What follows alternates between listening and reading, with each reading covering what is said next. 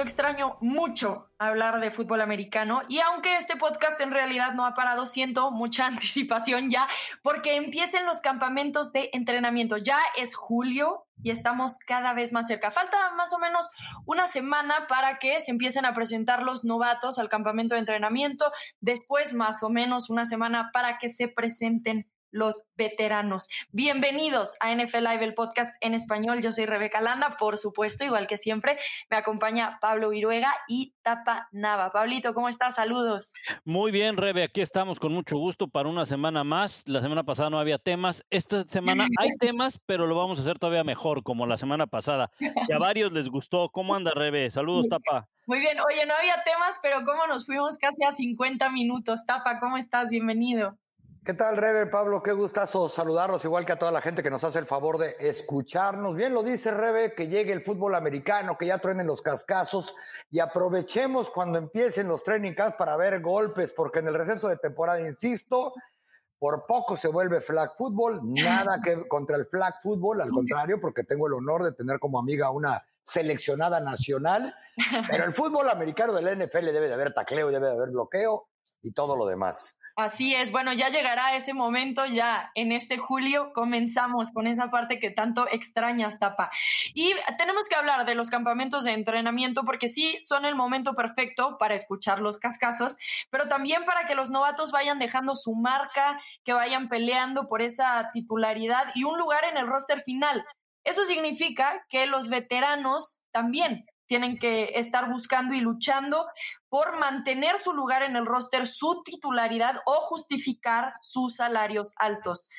Sobre aquellos jugadores menos costosos y más jóvenes. Así que entonces hablemos de esos jugadores experimentados que estarán jugando su puesto titular en estos campamentos de entrenamiento. Pablo, háblame de algún jugador que tú creas que está con riesgo de perder la titularidad o simplemente de que lo corten del equipo. Mira, de perder la titularidad, e, eso es bien, eh, bien, bien importante, porque puede pasar que un, que un, jugador veterano sea cortado en la pretemporada. Ha habido varios casos, varios, varios casos. Puede ser otro caso que se quede en el equipo y no sea titular para el inicio de la campaña.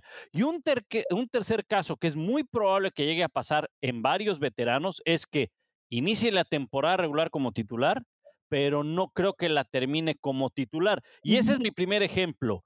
Y, el, y, creo yo que va a ocurrir así. Cam Newton con los Pats. No lo van a cortar en pretemporada. Va a ser titular para el inicio de la campaña, pero estoy casi seguro que no va a acabar siendo el coreback titular para el final de la campaña. En algún momento le van a dar la rienda suelta a Mac Jones y por ende creo que eh, Cam Newton no va a estar en, con los Patriots el próximo año. Probablemente se mantenga en la NFL, pero creo que ha sido paulatina la manera como con Cam Newton lo han ido, eh, le han ido mandando mensajes de que, hey, vete buscando equipo para la próxima temporada, porque seleccionaron a Mac Jones, que era el que quería. Después, en estos eh, minicampos eh, de entrenamiento que hubo, Mac Jones se vio muy bien, hubo muy buenos comentarios cerca de él. Seguramente va a ser el titular Cam Newton, insisto, pero Mac Jones es el coreback futuro. Y creo que eso va a llegar a pasar en esta campaña. Al final vamos a ver a Mac Jones como titular y por eso es que creo que Cam Newton entra en estas eh, especificaciones que decía, que al final va a perder su trabajo.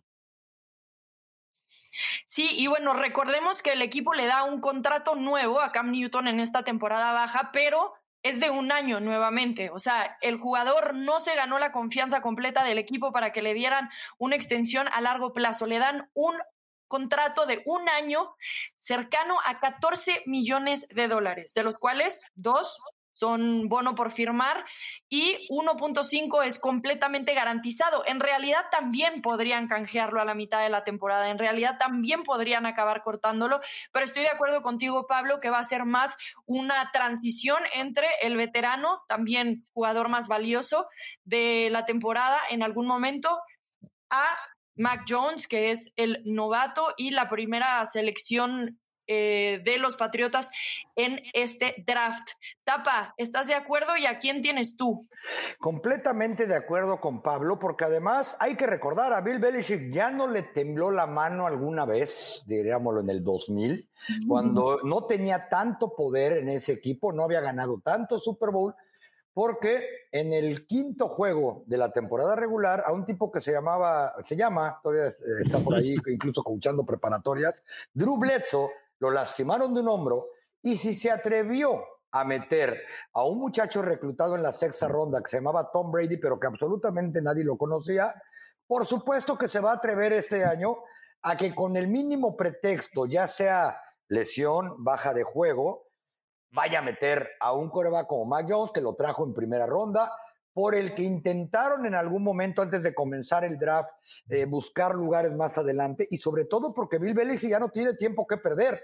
Eh, la temporada pasada había muchos pretextos alrededor de Cam Newton con lo que podrías justificar el por qué estaba jugando como andaba.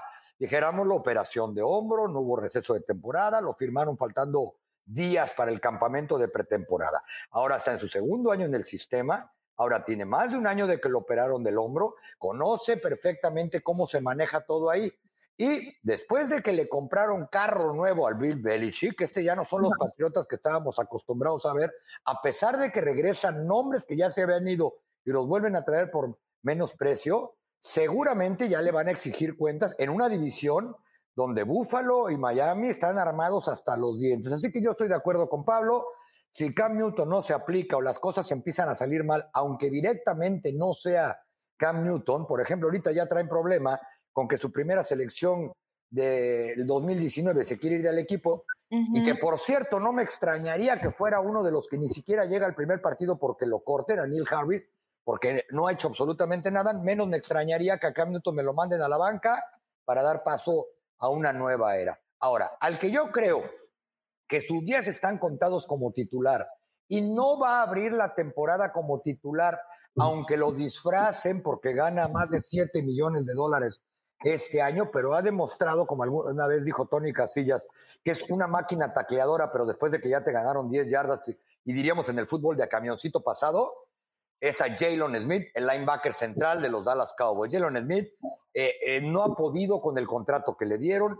Jalen Smith eh, es muy lento, no solamente parece que la rodilla que le destrozaron en su último partido con Notre Dame y por lo que cayó a segunda ronda y ahí lo agarraron los Cowboys en ganga, no le ha dado la velocidad que requiere el NFL, es muy malo cubriendo trayectorias de pase.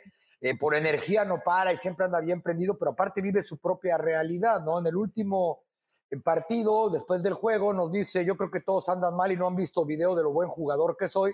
Fue cuando Tony Casillas, una leyenda de los Cabos, le dice, pues sí, probablemente eres el líder tacleador en la historia después de que te ganaron 10 yardas en juego. Y ojo, los Cowboys trajeron en primera ronda probablemente al que muchos consideraban el mejor defensivo en términos generales eh, evaluado rumbo a la NFL, a Micah Parsons. Micah Parsons ha estado con los titulares desde el primer día, lo han puesto en la posición de Jalen Smith, lo han puesto en la posición de Leighton Van Der Esch, que creo que sería el único que le podía salvar la titularidad a, Jalen porque Leighton nunca está sano. Entonces, si, si Leighton Van Der Esch está sano, al que van a sentar es a Jalen Smith, pero una décimo segunda selección global de la NFL que juega de linebacker y que estaba bien evaluado, créanme que Jerry Jones, Dan Quinn y por cierto, el que se supone que es el entrenador en jefe, eh, Mike McCarthy, no lo van a dejar en la banca. Y también se había hablado, ¿no, Tapa? De que Jalen Smith probablemente era una posibilidad de canje para el equipo, dada las circunstancias de desempeño, contrato y las adiciones que bien menciona sobre los nuevos linebackers. Sí, correcto. Él, no lo cambiaron el día del draft porque gana más de 7 millones de dólares. Eh, ya le tuvieron que dar su dinero porque no lo cortaron antes del primero de marzo. Y ojo, eh, que los Cowboys también reclutaron a Jay Prill Cox, así que ponga sus barbas a remojar también el señor Leighton Van Der Jay, eh, Cox cayó hasta la tercera ronda y muy pocos explican por qué. Linebacker de la Universidad Estatal de Luisiana y a los dos en el receso de temporada, a Parsons y a Cox, les dieron buen juego. Muy bien, bueno, ahí está también el jugador de los Cowboys. Yo me voy con Nick Foles y lo veo desde el punto de vista en donde el equipo ya declaró que tienen a Andy Dalton como titular y que además draftearon a Justin Fields. Así que si lo vemos desde el punto de vista de la experiencia y de su habilidad, Foles se merece estar en un roster de la NFL, incluso en el de los Chicago Bears, por supuesto. Pero considerando lo que ya menciono, eh, Foles acaba siendo el coreback número 3 del equipo. Y eso a mí me dice que, sin, eh, que no es indispensable. Lo que creo que podría terminar pasando es que si, si lo retiene el equipo y un equipo que tenga lesiones en la temporada, van a hacer el canje con Nick Foles. O también un equipo que sufra lesiones en la posición de coreback en la pretemporada entonces busquen hacer un cambio por Nick Foles. No creo que corten a Nick Foles sin pedir nada a cambio, la verdad, porque Nick Foles tiene estas cualidades de las que menciono. No nada más ha ganado un Super Bowl, también es un gran suplente y la temporada pasada estuvo jugando entre titular y suplente con los Chicago Bears. Pero sí creo que es evidente que este jugador no va a acabar de una manera u otra el 2021 en el roster del equipo, a menos de que haya una lesión. Pero con Andy Dalton ya declarado por Matt Nagy como titular y el drafteo de Justin Fields, me queda clarísimo que no es una prioridad para el equipo para nada permanecer con Nick Foles. Sí, como una posible oportunidad de negociación, eso sí lo veo.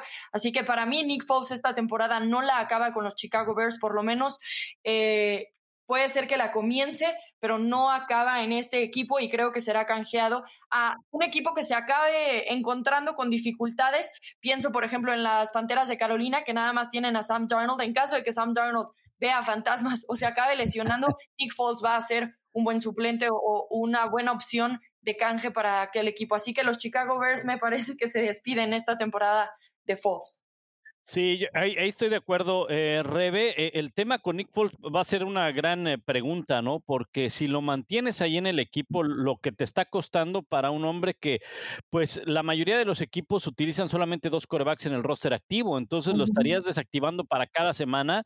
No pones a tres corebacks, es, muy raro que pongan a tres corebacks. Y en todo caso, Chicago, si va a querer utilizar un coreback por emergencia, llamemos en, en este caso por una lesión de de Andy Dalton durante un partido, pues va a aventar de una vez a Justin Fields, ¿no? No, no, no lo va a dejar eh, en ese tercer equipo, porque como bien dices, el tercer equipo, pues es para Nick Foles. Eh, es un muy buen suplente. No seguían, yo sé que ustedes no, pero mucha gente seguía porque, bueno, pero si es que ganó un Super Bowl. No, pues espérate, tranquilo, maestro, porque, porque, ha habido muchos corebacks que han ganado un Super Bowl y no han tenido éxito a lo largo de su carrera en la NFL. Un Super Bowl se gana en equipo, no se gana de manera individual. Entonces, Nick Foles tuvo una gran postemporada, eso sin lugar a dudas. Fue muy efectivo. Pero ¿qué había a su alrededor? Había un gran staff de cocheo.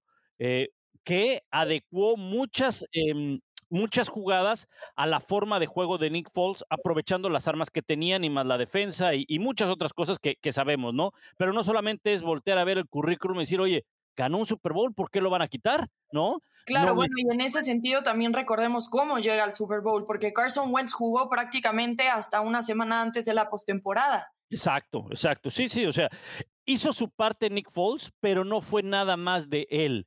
Y mira que ha tenido eh, otras oportunidades. Creo que en Jacksonville, desafortunadamente, esa lesión en la primera jornada, en el primer partido, pues acaba afectándole mucho a Nick Foles. Y luego viene este cambio a, Chicago. Y mucho tiene que ver lo que tengas a tu alrededor, el staff de cocheo y las armas a la ofensiva, ¿no? Pero Nick Foles se caracteriza ser por más un, más un, un, emergente, ¿no?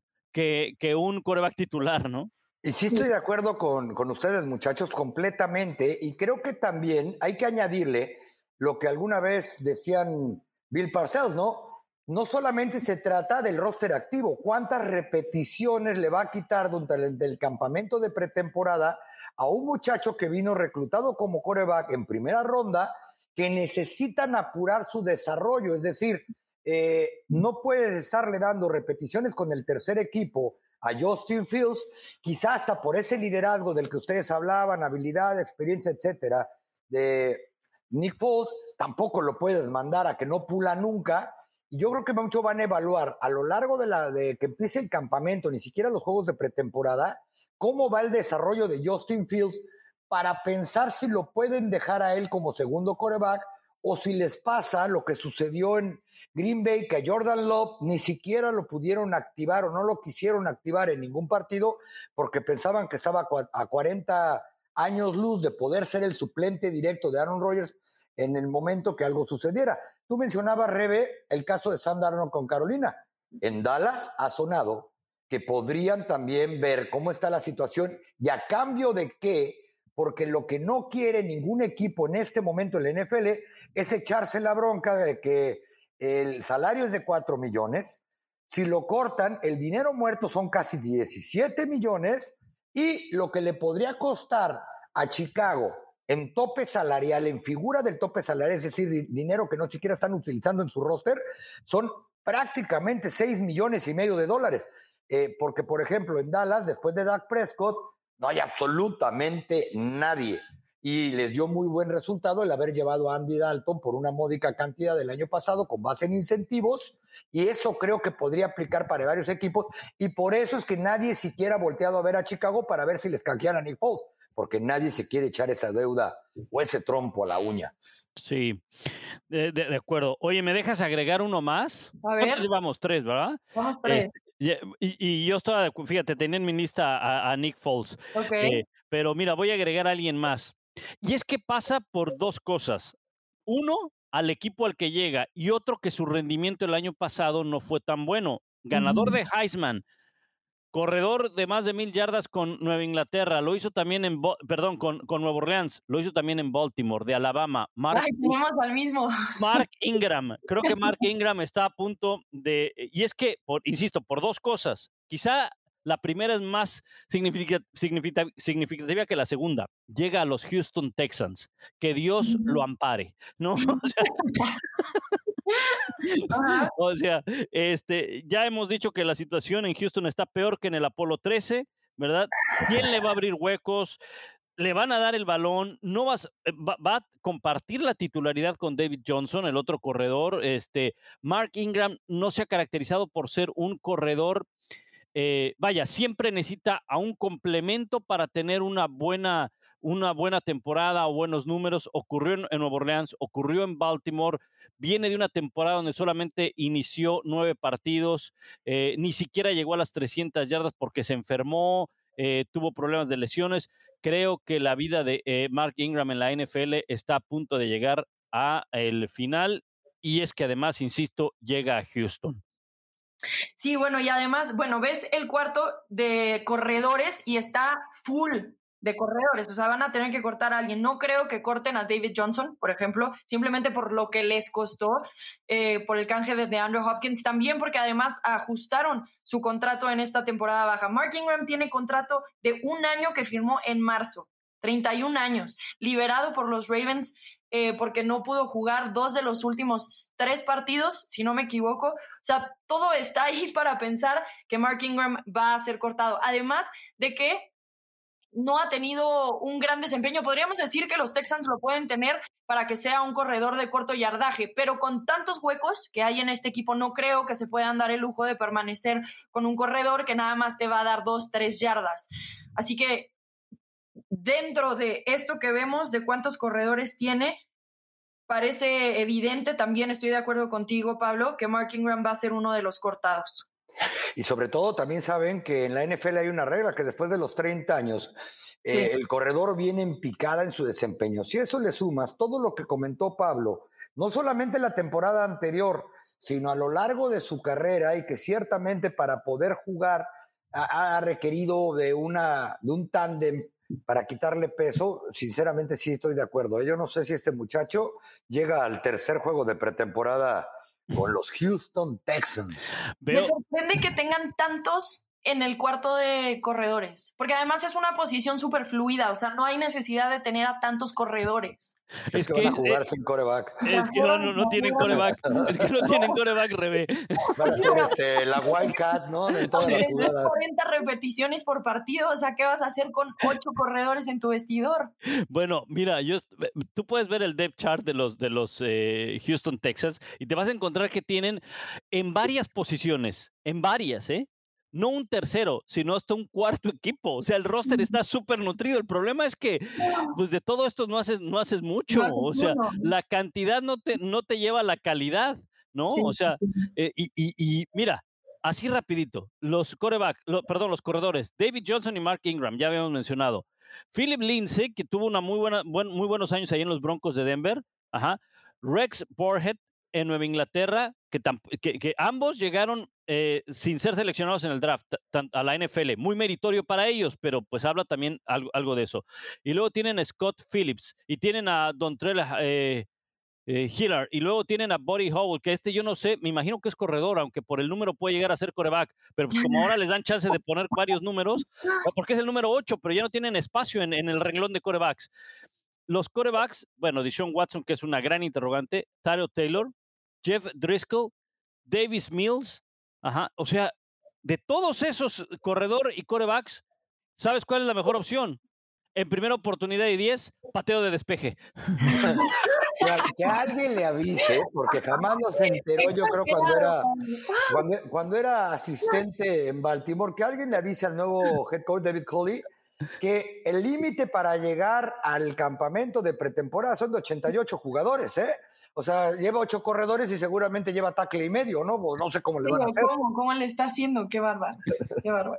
bueno, ¿a quién más tienes tú, Tapita? ¿Qué otro jugador eh, tiene riesgo de perder la titularidad o de ser cortado? No, Aldo Smith por completo. Es más, tengo mis dudas si va a llegar al campamento de pretemporada dentro de tres semanas de los Seattle Seahawks porque este muchacho, después de que estuvo suspendido por más de cuatro años, lo traen los Cowboys, tiene una gran primera mitad de temporada porque dicen que Tierra de Ciegos, el tuerto rey, no había absolutamente más en una defensiva que metía, le metían 40 puntos por semana, pero en la segunda mitad de temporada desaparece por completo. Si a eso le agregamos que otra vez está metido en problemas legales, lo están acusando de que quiso golpear a alguien en un bar, Ojo, esto no implica que sea culpable, porque cuando alguien ya tiene su historia, hay muchos vivos que tratan de sacar dinero de la manera que sea.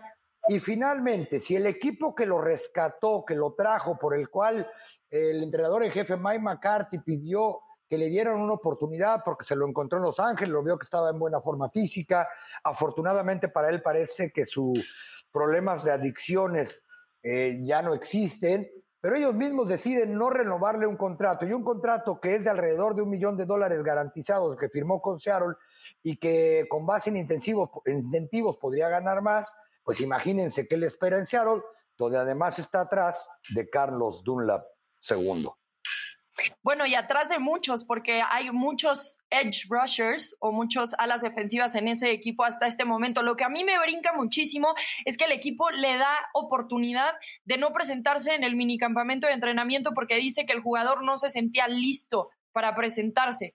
Entonces, además de todos los retos legales que tiene, hay otras indicaciones para mí de que el jugador ni siquiera se va a presentar al campamento de entrenamiento si al mini campamento de entrenamiento no estaba listo. Son tres días nada más. Y ojalá, la, ojalá la liga se lo permita, porque parte de sus problemas personales por los que no estaba listo es que tuvo que ir a, corte por andarle cantando un tiro a todo aquel que lo voltea a ver feo y que él debería de saber que lo que anda buscando su cartera. Y, fíjate que, eh, fíjate que eh, no es algo nuevo con Pete Carroll, ¿eh? Pete Carroll acepta eh, llevar a un jugador eh, problemático. En el pasado, Pete Carroll ha tenido, ah, tiene, tiene esa fama Pete Carroll de llamar jugadores que han tenido problemas, que han tenido ciertas eh, situaciones ahí fuera del campo o algo así, y algunos se han podido corregir, algunos no, pero no es algo nuevo en, en, Pete Carroll. Y bueno, pues incluso hasta, bueno, ya saben, en la época colegial, él era el coach de Reggie Bush, ¿no? Eh, ahí con el equipo de los troyanos, ¿no? Que tuvo ahí sus, sus problemas, eh, que incluso hasta le retiraron el Heisman y demás, pero no es algo nuevo para, para Pete Carroll, ¿eh? es conocido por, por siempre traer como que jugadores problemáticos, algo muy parecido a lo que ocurre con Jerry Jones, ¿no? También. E independiente de eso, ojalá le quede en el tanque a Aldon Smith, porque reitero, desapareció en la segunda mitad de, de temporada y más de cuatro años, cuando vemos excelentes jugadores, ya no solo que llegan del fútbol americano colegial, sino en agencia libre de segundo o tercer año, que ya no pueden conseguir empleo, imagínense lo que ha de ser haber dejado de jugar por más de cuatro temporadas debido a la, a la suspensión y esperemos por el bien del NFL y del mismo que todo sea simplemente alguien que le quiere bajar dinero. Totalmente. Bueno, así que el ex Pro Bowler está en riesgo de ser cortado por los Seahawks y como dice Tapa en su, eh, en su columna TV y Notas de este NFL Live Podcast en español, gracias Tapa, nunca nos falla. y eso que no les he contado todo, no, no es cierto. No dudo de que haya más insight ahí que no nos puedas compartir. Pero ya, pero ya es material, ya es material pay-per-view. sí, para ese suscríbanse claro, a Claro. no se preocupen. Ese, en español, oye, oye, no se preocupen, Rebe. El material es gratis acá en NFL Podcast en español, pero pues nada más para darle más caché.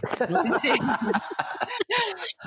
bueno, y otro que yo agregaría, además, es, bueno, ya, porque el otro que tenía era Mark Ingram, que estoy de acuerdo con Pablo, pero Devin Funches.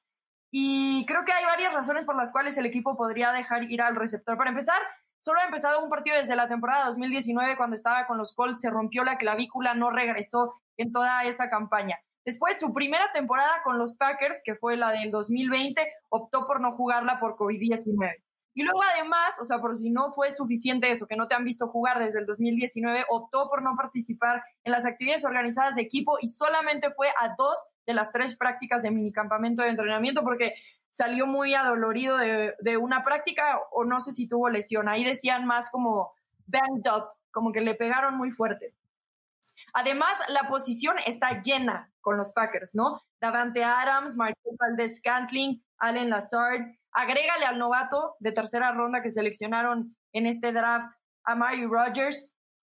Y lo que más, más me dice que este jugador no va a permanecer, además de esto que ya estoy mencionando, es porque cuando le preguntaron a Matt LeFleur, dijo eh, que visualmente el jugador cumple con la expectativa. Es decir, fuerte, alto, físico, pero que tiene mucho que aprender y tienen que seguir trabajando en el verano para que pueda presentarse de la mejor manera en el campamento de entrenamiento. Esto a mí me dice, el, el entrenador no está ni seguro de a qué jugador está viendo, porque no tiene mucho material con que verlo. Y si además él se da el lujo de no presentarse a entrenar o jugar, pues no está presentando los argumentos para quedarse.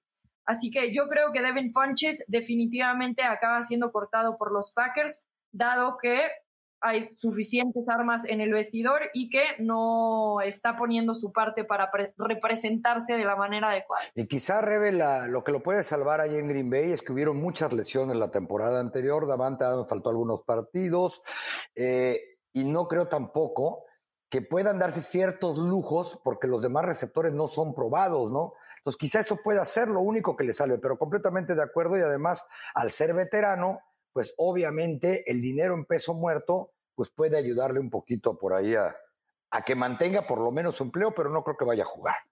Y aprovechando que estamos hablando de los Packers, sigue siendo el misterio más grande de esta temporada baja si Aaron Rodgers va a jugar, a jugar para los empacadores o no.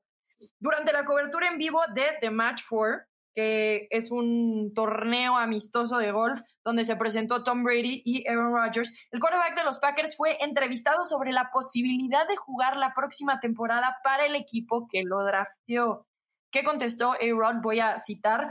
Ya veremos, no lo sé. Ya veremos, ¿no? Así que Rodgers ha permitido, ha permanecido lejos del equipo esta temporada baja, faltando al minicampamento obligatorio después de que aclaró que estaba descontento con el equipo sobre el manejo, sobre su contrato y que era posible que decidiera retirarse si es que el equipo no lo canjeaba. Así que sigue esta novela. ¿En qué etapa estamos de la novela, Tapa? Yo creo en la de Soy buena onda y ahí me presentaré con el Oscar de la semana para Yo me quise ir y no me soltaron. Porque 14 millones 700 mil dólares no son poca cosa que Aaron Rodgers no creo que esté dispuesto a dejar en la mesa a su edad para empezar. Segundo, yo no dudo que los Green Bay Packers ahora sí hayan querido ya canjearlo, pero ¿quién es el valiente que se va a echar ese trompo a la uña? ¿A qué me refiero? A estas alturas, la gran mayoría de los equipos, y me refiero a equipos, no a los Houston Texans, ya saben quién va a abrir la temporada, ya saben la clase de problema o de diva que se pueden traer encima con Aaron Rodgers. Aaron Rodgers también ya sabe que la temporada pasada fue nombrado el MVP de la liga sin haber tenido receso de temporada, porque esa es la realidad. Debido a la pandemia, pues tenían sus juntas en Zoom, se estaban preparando, etcétera. Entonces yo creo que él va a darse cuenta en un momento determinado que no tiene otro lugar donde ir más que a Green Bay. Eh, quizá teniendo una muy buena temporada y portándose bien algún otro equipo cuando ya tenga casi 40 años de edad, le diga, ok, ahora sí, qué necesitas por Aaron Rodgers. Pero yo creo que en este momento, incluso hasta por ética profesional, no ha habido muchos equipos interesados en realmente poner algo en la mesa, pero sobre todo en heredar 14 millones 700 mil dólares de contrato, porque como sabemos, todos los clubes están hasta el tope con el asunto del salario. Otra de las cosas que yo agregaría es la edad de Aaron Rodgers. Son 37 años para cuando termine esta temporada, en diciembre exactamente, va a cumplir 38. ¿Podría regresar un coreback a los 38 años de edad en la NFL sin haber jugado una campaña? Porque a mí me queda claro que Aaron Rodgers, eh, esta etapa de la novela que tú dices, Reven, en, en, cuál estamos, bueno, se está calentando una siguiente temporada y la temporada va a ser en el campo de entrenamiento. Ahora, si se presenta o no se presenta.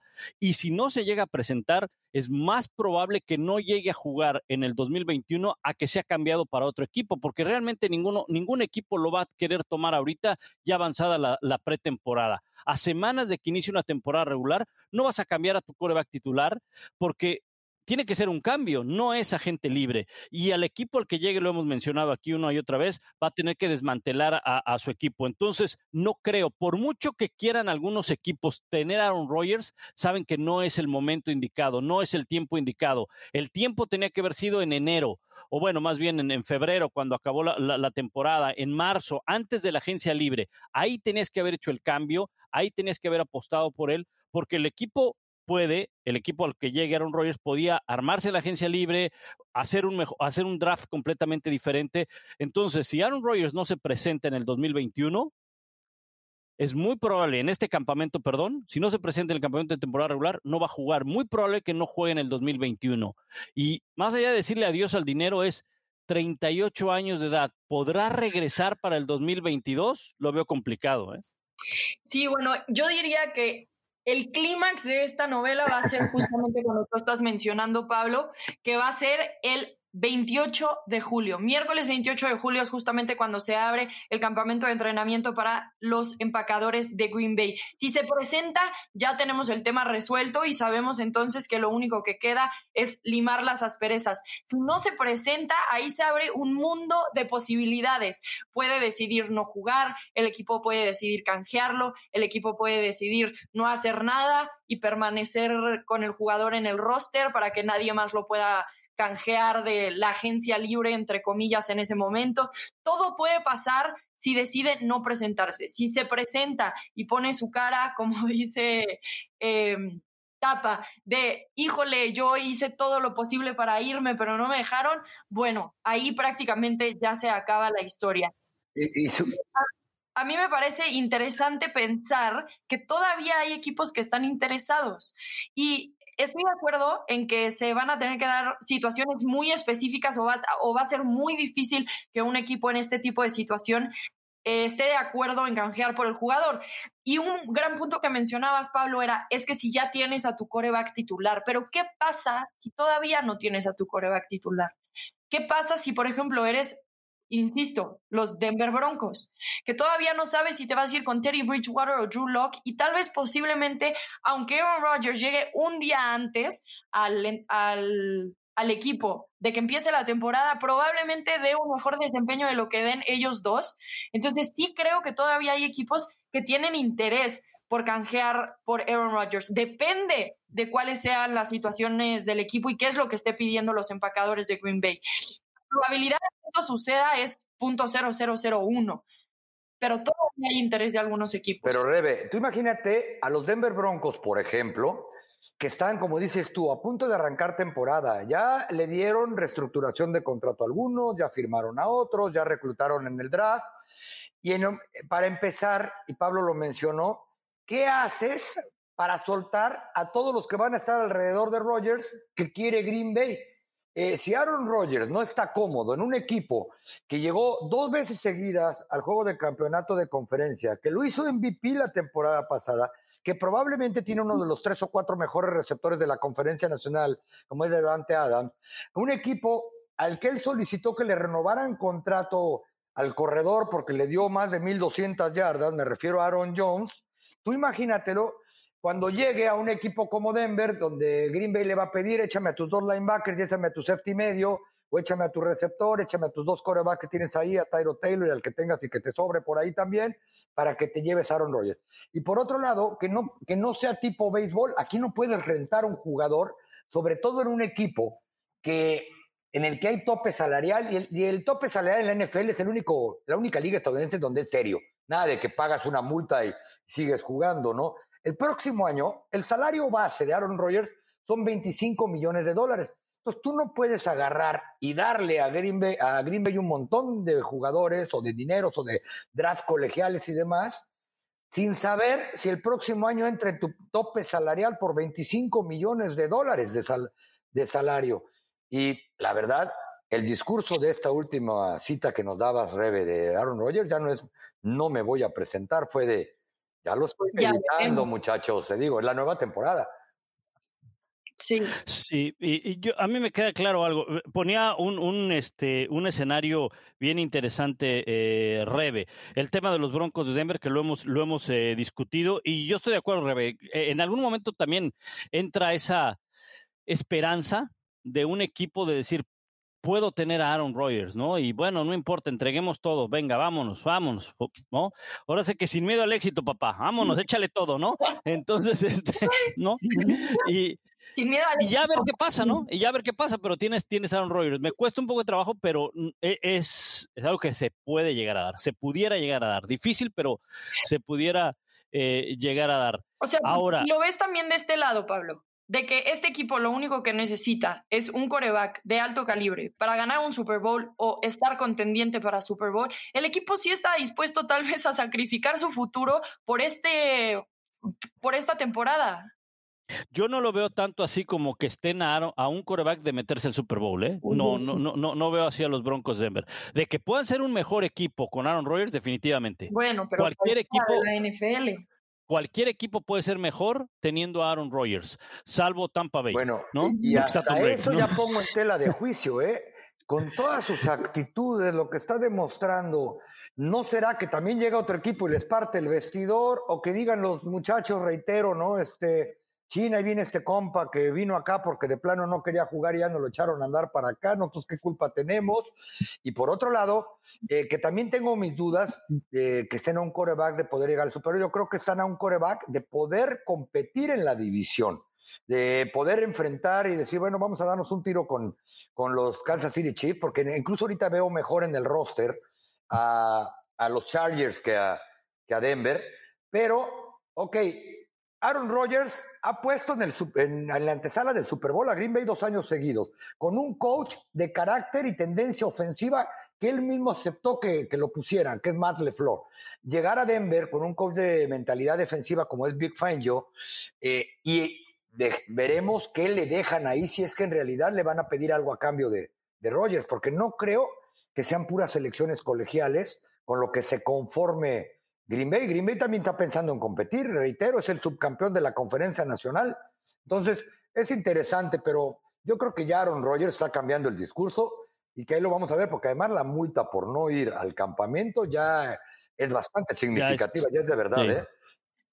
Oye, lo que es un hecho, eh, otro de los escenarios que, que, que ponía eh, Rebe es que el clímax de esta novela, así lo dijo, va a ser en el campo de entrenamiento. Se presente o no se presente. Si se presenta, no creo que las cosas estén tan, tan, tan bien solucionadas. Imagínate no. la cantidad de preguntas y además muchas cosas que no, no sabemos.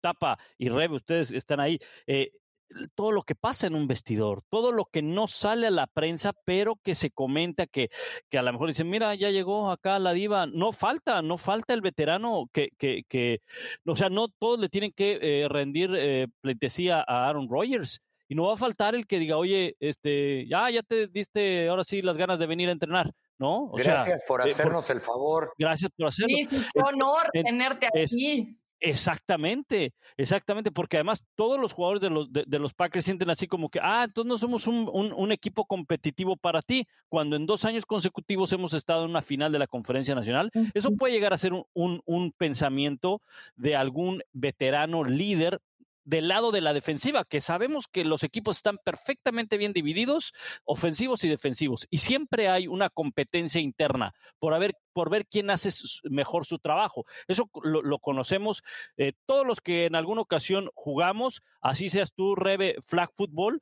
tú sabes que el defensivo y el ofensivo del mismo equipo siempre están compitiendo. siempre. siempre. Oye, anoté 35 puntos. Sí, carnal, pero yo te dejé a, la, ofensiva contraria, te la dejé en 10, ¿no? Entonces, siempre hay una competencia.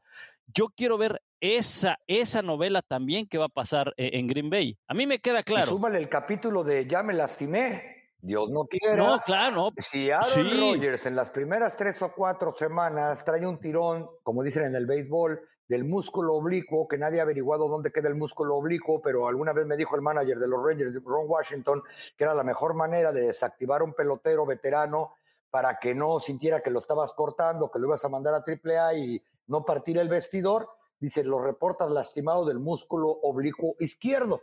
Y después el, pelotero nunca regresó.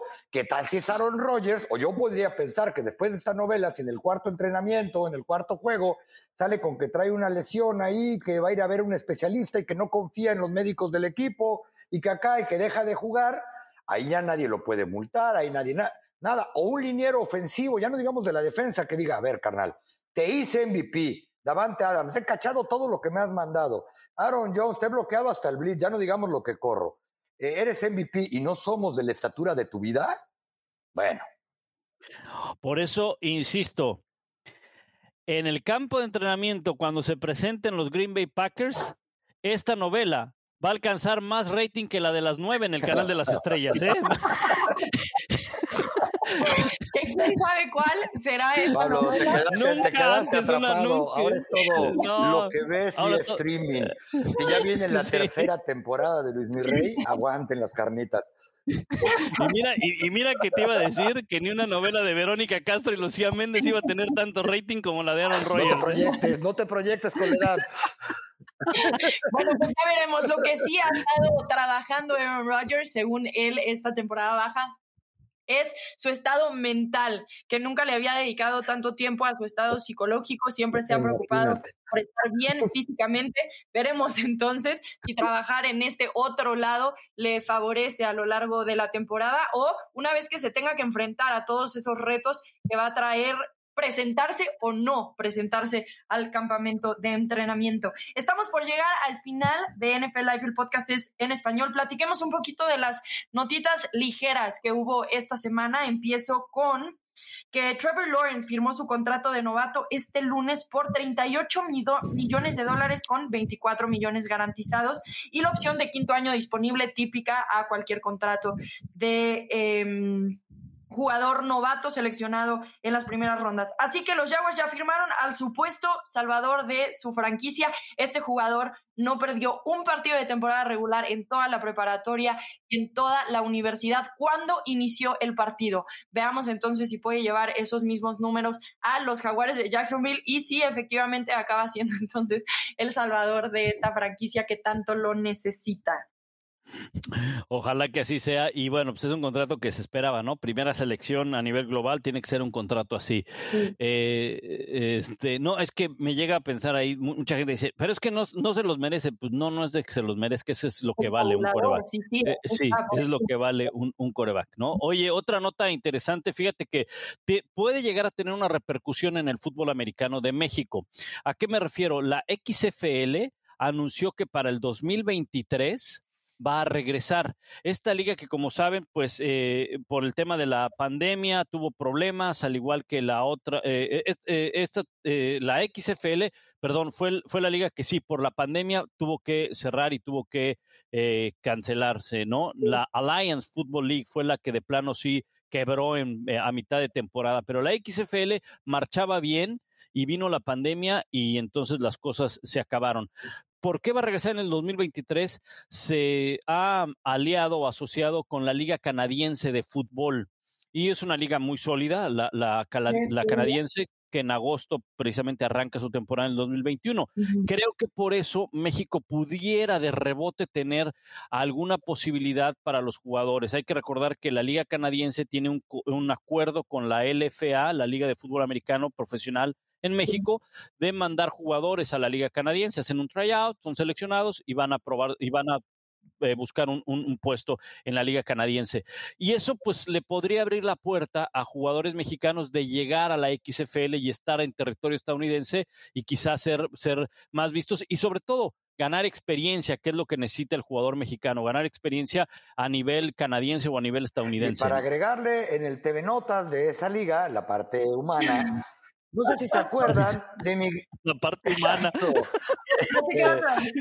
no, no, mi gran amigo, tú te acordarás bien, Pablo, quizá tú, Rebeca, que eres más joven, no tanto, pero eh, José Carlos Maltos, el pateador que estuvo a nada de quedarse con los New Orleans Saints. José Carlos Maltos está en su tercer training camp, su tercer año ya en la liga canadiense, a través de la LFA, como bien mencionaste. Eh, Paco Orozco y los Dinos de Saltillo alguna vez lo recomendaron. Y precisamente ayer me decía que ya está haciendo training camp con Ottawa para jugar su tercera temporada en la Liga de Fútbol Americano Canadiense. Así que no crean que José Carlos ha desistido, porque él dice que a través de la Liga Canadiense sigue pensando a sus 30 años de edad que va a llegar a la NFL y si alguna vez lo hubieran visto patear, yo sigo pensando que cómo fue posible que como necesitaban su lugar en el roster en pretemporada los Saints porque se les había lastimado todo el cuerpo de receptores, lo cortaron. Y como necesitaba visa de trabajo para ir a otro equipo, el otro equipo que le llamó dijo, la verdad no sabemos cómo se arregla eso, en dos semanas arranca la temporada, gracias por haber participado. Así de triste. ¿En qué equipo está, perdón, Con Ottawa, está en Ottawa. Ah, pues muy bien, qué bueno que lo mencionas, porque un compañero mío de la selección nacional, Guillermo Villalobos, ayer o esta semana igualmente fue refirmado, porque jugó la temporada pasada Ahora Guillermo fue refirmado y volverá a jugar con Ottawa esta campaña que viene. Así que por lo menos dos mexicanos estarán con la CFL en este equipo de Ottawa. ¿Ya ven cómo no soy el único que lee TV Notas? Bueno, no, aquí es no, no, no, si todos vamos al súper, tapa y hacemos fila. Oye, y, y Saca Alarcón, hay que recordar que también fue seleccionado en el draft de, de, la Liga Canadiense, aunque él sigue tratando de buscar su puesto con el equipo de los Dallas Cowboys. Claro, claro así es. Eh, muy bien, pues interesante esto de la XFL, la CFL y la AFL. Veamos entonces cómo se van desarrollando estas ligas alternas del fútbol americano que han, que han demostrado ser un gran semillero para jugadores que quieren llegar entonces a la NFL. Otra notita corta es que Mac Jones también firmó su contrato de novato por 15.6 millones de dólares con casi 9 millones en incentivos. Y obviamente, ya lo mencionábamos, se espera que compita con Cam Newton por el puesto titular en los Patriotas de Nueva Inglaterra. Veamos entonces también qué sucede ahí. Posiblemente, de acuerdo con lo que dijo Pablo, empiece como segundo equipo, pero acabe ganándole el puesto a Cam Newton a lo largo de la temporada. ¿Alguna otra cosita que se nos esté pues pasando? rápidamente, ahora que hablas de los Patriots, yo no sé con cuenta en qué o con base en qué, pero el receptor Nick Harris, que los mencionaba como un candidato a que ah, no esté con los Patriotas, ayer dijo que exigía un cambio de equipo, un muchacho que fue reclutado en la primera ronda del 2019 y que para hacer el cuento corto, en dos temporadas ha cachado 45 pases combinados para 400 yardas. O sea, y él ya está muy molesto y se quiere ir de Nueva Inglaterra. Sí. Eh, pues sí, justo le pidió a su agente que solicitara el canje a los Patriotas de Nueva Inglaterra. Veamos entonces si el equipo cede. El jugador veterano, pero apenas en su tercer año ya pidiendo un canje. Muy bien, muchísimas gracias, Tapa, muchísimas gracias, Pablo. Gracias a ustedes por acompañarnos en esta edición de NFL Live, el podcast en español. Recuerden suscribirse, activar las notificaciones de todas maneras cada vez que nosotros hacemos un podcast, lo compartimos en nuestras redes sociales para que no se les pasen, así que también asegúrense de seguirnos ahí. ¿Algo que quieran agregar, despedirse, Pablo Tapa? No, pues los esperamos aquí la próxima semana, ¿no? Con más de, NFL en, español el podcast y ya cerca el campo de entrenamiento, cerca de que, como dice el Tapa, empiecen a sonarse las cacerolas, ¿no? Fuerte abrazo. O sea, los cascasos. Gusto en saludarlos y sí, hoy en 14 días se abre el primer, los primeros dos training camps, Dallas y Pittsburgh, que van a disputar el 5 de agosto el partido del Salón de la Fama, así que no estamos muy lejos y agradeciendo como siempre el favor de la atención. Así que gracias por acompañarnos. Yo soy Rebeca Landa, con nosotros Pablo Viruega y Tapanava. Gracias por acompañarnos y nos vemos en el próximo episodio de NFL Live, el podcast en español. Hasta entonces.